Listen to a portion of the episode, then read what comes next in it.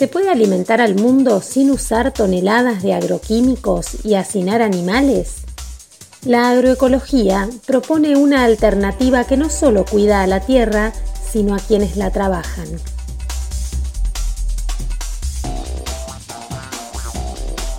Soy Gabriela Ensink y te invito a escuchar un nuevo episodio de Economía Verde. Agroecología, un modelo para repensar la alimentación. El sistema de agronegocios que hoy predomina en Argentina y gran parte de Latinoamérica impulsa la pérdida de bosques, pastizales y humedales naturales en busca de extender la frontera agropecuaria para cultivar soja y hacer ganadería intensiva. En los últimos 20 años se desmontaron más de 7 millones de hectáreas, a razón de 30 canchas de fútbol por hora. A esto se suma el uso de más de 300 millones de litros de agroquímicos por año que envenenan el suelo, el aire y el agua.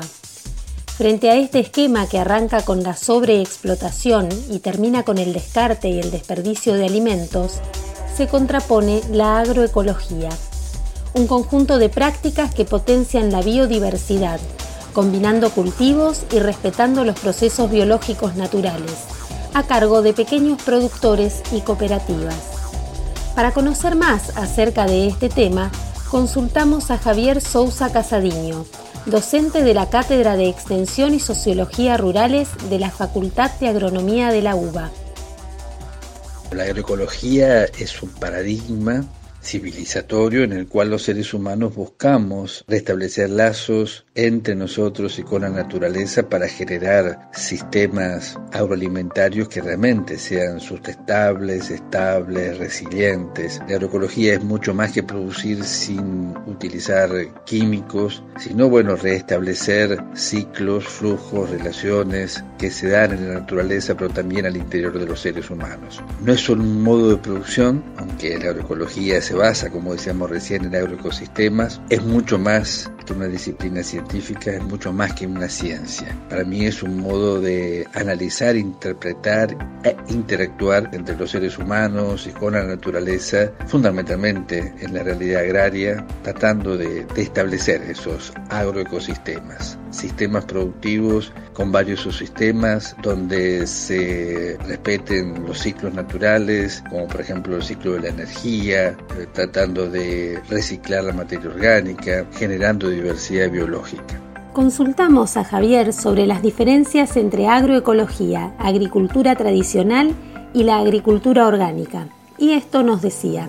En agroecología no hay monocultivos, no hay dependencia de insumos externos, no se usan plaguicidas. La agricultura orgánica puede entenderse desde dos miradas. La primera es una de las escuelas de las cuales abreva la agroecología, que es la agricultura de Sir Howard, en un libro que se llama Mi Testamento Agrícola, donde se trabaja fundamentalmente en el abonado natural de los suelos. Se puede considerar a la agricultura orgánica como una de las fases en la transición de los sistemas convencionales a la agroecología, fase en la cual muchos productores se quedan. La agroecología va mucho más allá, respeta el trabajo humano, la equidad de género, el acceso a los bienes comunes naturales.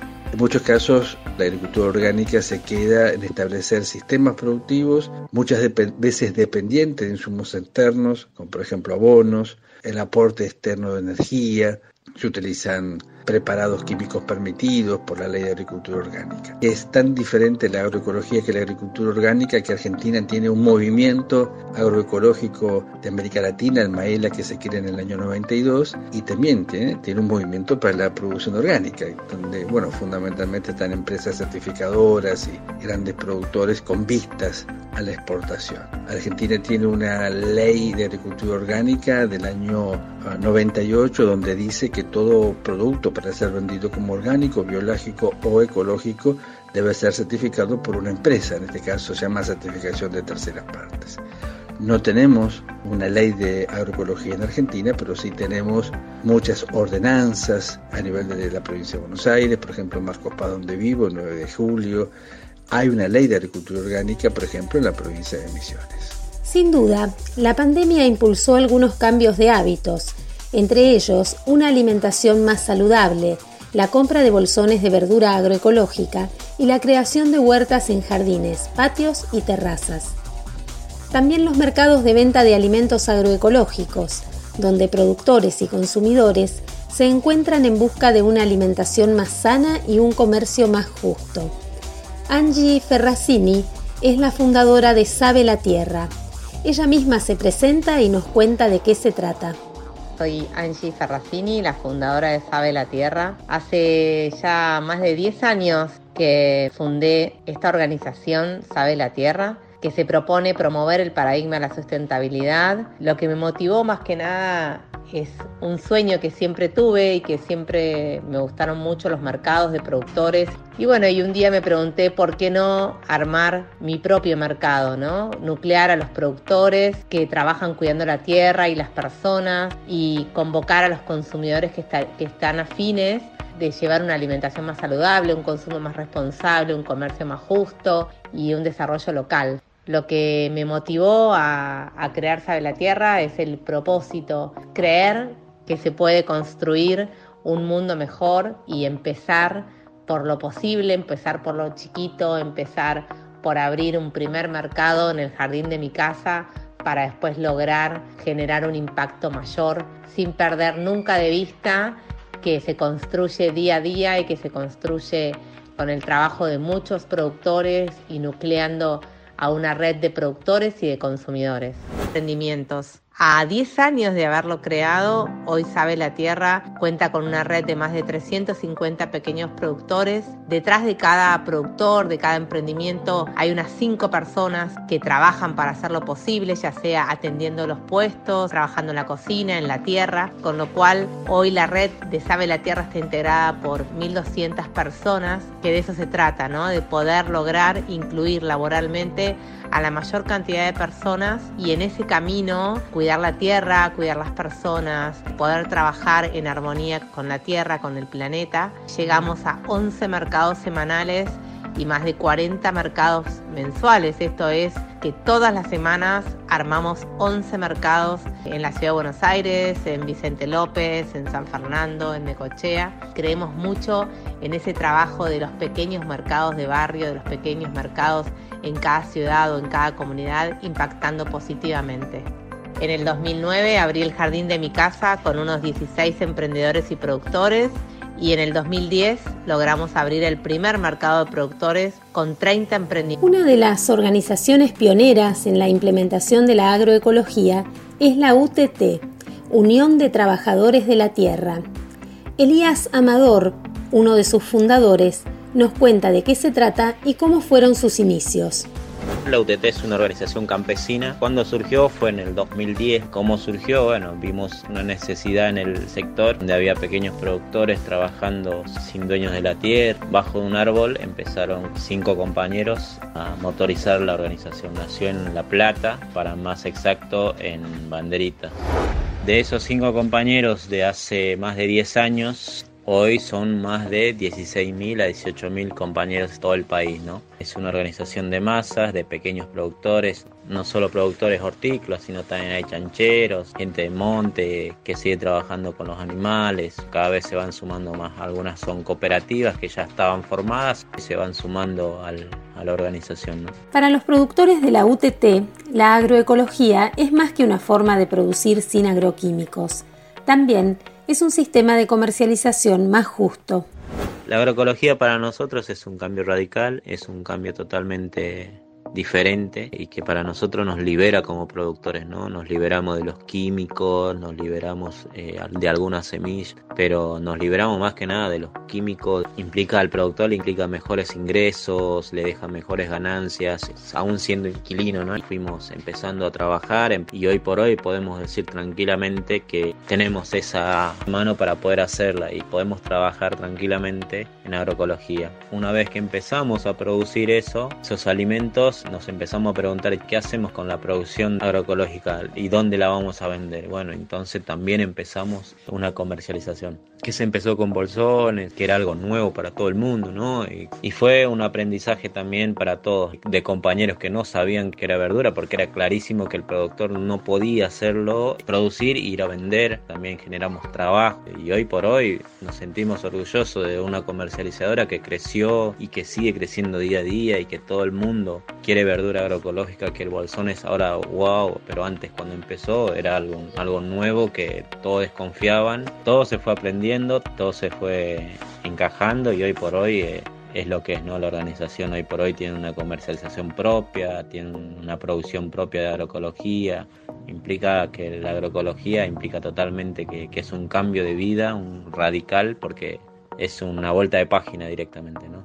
Y al compañero hay que hacerlo entender eso. Y por dónde a veces, por dónde lo hacemos entender o no, porque le deja mejores ganancias, mejores ingresos.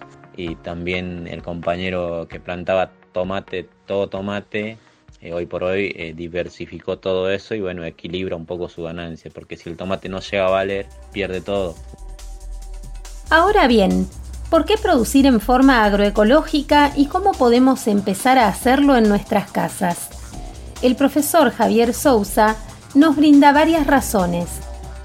Trabajo en autoproducción de alimentos desde hace 33 años y siempre aconsejo a todas las personas que tengan o no, porque es posible cultivar en muy pequeños espacios, es posible cultivar en contenedores, en azoteas, mínimo espacio que tengamos donde llegue el sol, podemos hacer nuestra huerta. Yo siempre recomiendo hacer huerta por varios objetivos. El primero, producir por lo menos una parte de nuestros alimentos, de comer de manera oportuna, yo recién, por ejemplo, estaba cosechando unas acelgas y unas remolachas. Comer sano, comer más barato. Las casas quedan mucho más lindas. Por ejemplo, ahora que flores, muchas plantas, caléndula, pero ya florecieron, por ejemplo, los brócolis. No solamente los brócolis, sino que están floreciendo las bersas, las rúculas, las mostazas. Las crucíferas crecen y se semillan muy rápido. Yo sembré para generar diversidad también una planta que se llama colza o cánola, todas están florecidas. Nos hacemos más autosustentable en el sentido de que podemos combinar la huerta con gallinas, frutales, algunos se animan incluso a tener una colmena. Es parte de volver a tener nuestra independencia en nuestra en, en alimentación. Comer sano y también cerrando un poco el círculo el tema de la autoproducción de las semillas. Podemos producir nuestras propias semillas y esto nos hace una doble vía más independiente. No dependemos de ningún programa ni de ir a comprarlas, las tenemos de manera oportuna y podemos generar también un ahorro muy grande. Y si quisiera vender plantines podríamos generar también un emprendimiento familiar. En tiempos de pandemia, cuando el cuidado de la propia salud y la del planeta se tornan imprescindibles, la agroecología se transforma en una filosofía de vida. Angie Ferracini nos deja esta reflexión. La agroecología mm, es una forma de vida, tiene que ver con una filosofía de producir y de consumir, de priorizar eh, el trabajo de los pequeños productores, poder contagiarlos con el espíritu de lo agroecológico, de los bioinsumos, de no usar pesticidas, te encontrás con que muchas veces esos pequeños productores viven en el lugar donde tienen sus huertas, con lo cual ven con muy buenos ojos esta transición hacia lo agroecológico. Creo que el futuro está en la agroecología, que tenemos que trabajar tanto los consumidores como los productores en cuidar la tierra, en cuidar las personas y en elegir alimentos saludables para nuestro consumo y el de toda nuestra familia. Y hoy más que nunca, frente a todos estos temas que tienen que ver con el cuidado de la salud, la alimentación cobra un lugar y un papel fundamental en la salud y tenemos que entenderlo como tal. Cuidemos a la hora de elegir qué alimentos vamos a consumir, preguntemos de dónde vienen, preguntemos quiénes los producen y cómo los producen. Si empezamos todos a hacernos estas preguntas, vamos a incidir en políticas públicas, vamos a incidir en una mejora en la producción y en nuestra alimentación. Esto fue todo por hoy. Te invito a leer más sobre este tema en mi libro Economía Verde, Innovación y Sustentabilidad en América Latina, editado por Almaluz.